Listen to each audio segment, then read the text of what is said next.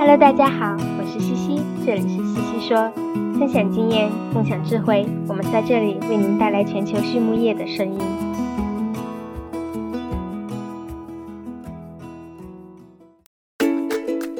感谢西西说的合作伙伴们：APC 血浆蛋白全球领导者，帮助动物茁壮成长；大地汉克二十八年专注，为动物提供美味与健康；里兰动宝。让食品和伴侣动物不断丰富我们的生活。迪斯曼动物营养与保健助力畜牧业可持续发展，我们坐言起行。禾本生物专业酶制剂全球供应商，深耕生物技术二十年。康德全包膜凝聚未来，凝聚更多力量，释放更多能量。健明全方位营养专家，健明让明天更美好。太高动物营养创新。共赢未来。李兰动宝，一家全球动物保健公司，通过提供创新型产品、专业知识和卓越服务，以预防和治疗食品和伴侣动物的疾病，为养殖户、宠物主、兽医、利益相关者和整个社会创造价值。凭借在动物健康近七十年的实践和传承。以及让食品和伴侣动物不断丰富我们生活的企业愿景，Alanco 致力于帮助客户改善动物健康，同时也对所在社区和全球社会产生深远的影响。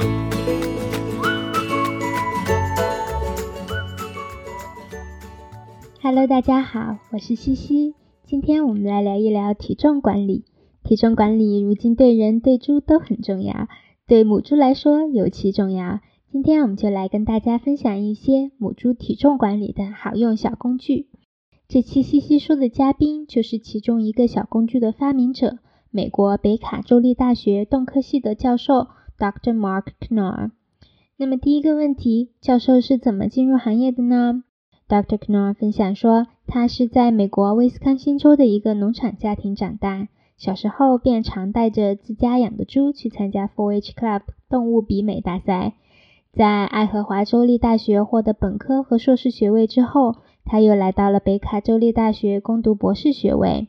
在博士毕业后，他先后在荷兰种猪育种研究院和美国猪肉委员会任职。在2011年，他回到了北卡州立大学，加入教职，主要的研究方向为动物遗传育种学。好，在介绍小工具之前呢，我们先来聊一聊后备母猪的体重管理。Dr. Knorr 分享说，后备母猪的体重管理需要的是平衡，轻一点、重一点都各有利弊。如果轻一点吧，饲料成本低，非生产的天数，也就是母猪没怀孕也没哺乳的日子也少一些。那如果重一点呢？它在生产和哺乳时会有更多的身体储备，也有益于下一胎的受胎率。那么现在呢，大多数的育种公司建议的后备母猪的最佳体重为三百磅，也就是一百三十五千克。也有的公司在推更重的母猪品系。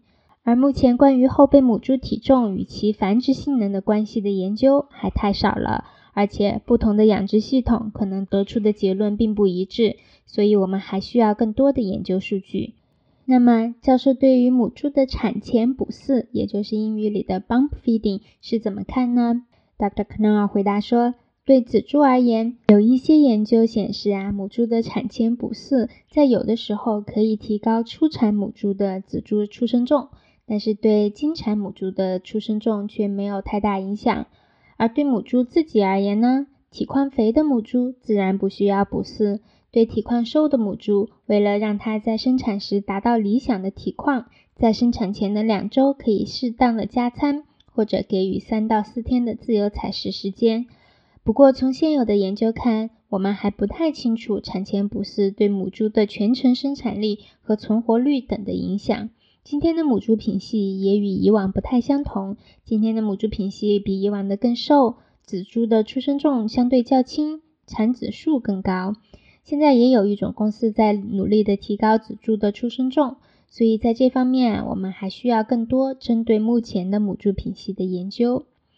那么说到体况，体况评分的重要性在哪里呢？Dr. Knorr 说，体况评分，也就是我们说的 Body Condition Score，非常的重要。我们知道，如果母猪太瘦，是很难配种的。如果太肥呢，一是浪费饲料成本，二是产子数会下降，哺乳期的采食量也会下降，这同样会影响到后期的配种和繁殖性能。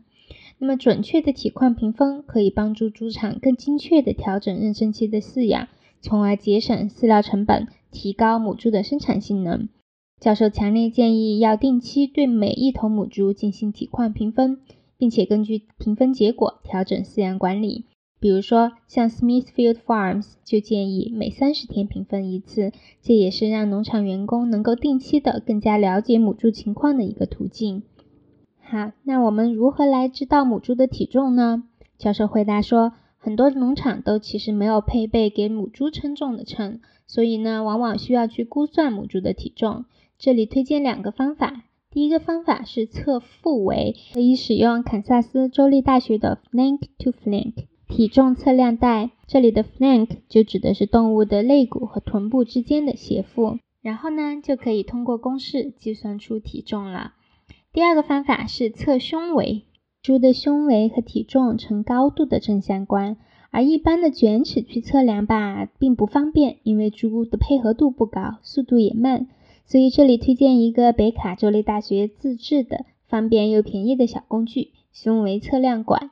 自制很简单，只需要去商店买一根 PE 水管，然后呢用红白胶带标记长度对应的体重即可。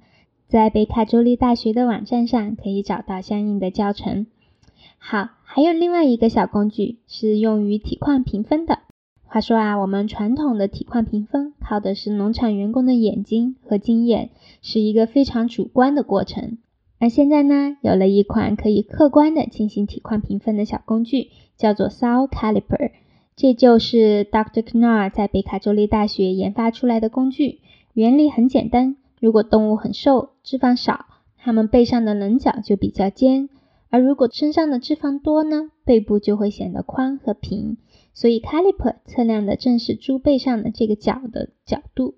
大家可以到微信的文章里面去看相应的图，会更加直观。现在的 Caliper 是第三个版本，对比之前的版本，新的版本去掉了把手，更加轻便，也可以一手操作。另外呢，还额外加了一个三十英寸长的延长器，操作就更加方便了，人不需要弯腰就可以快速的完成体况评分。教授说啊，他前段时间去农场，不到半天就测完了一千多头猪，绝对方便好用。这个工具呢，可以适用于不同品系的猪，当然每个农场可以根据自己的情况进行微调。就是这样一个简单的小工具，非常聪明的通过客观的给母猪体况评分，为很多农场节省了饲料成本，将母猪养得更好啦。教授说，他们没有花一分钱做推广。全靠口口相传，就已经在全球三十三个国家的猪场都有使用了。那么如何使用这个 caliper 呢？教授建议，对初产母猪而言，在配种后的第七天以及之后的每三到五周进行测量；对经产母猪而言，在配种当天以及之后的每三到五周进行测量。目标是在妊娠期的九十三天时。百分之九十的母猪都要处于 Caliper 的 ideal 理想范围内。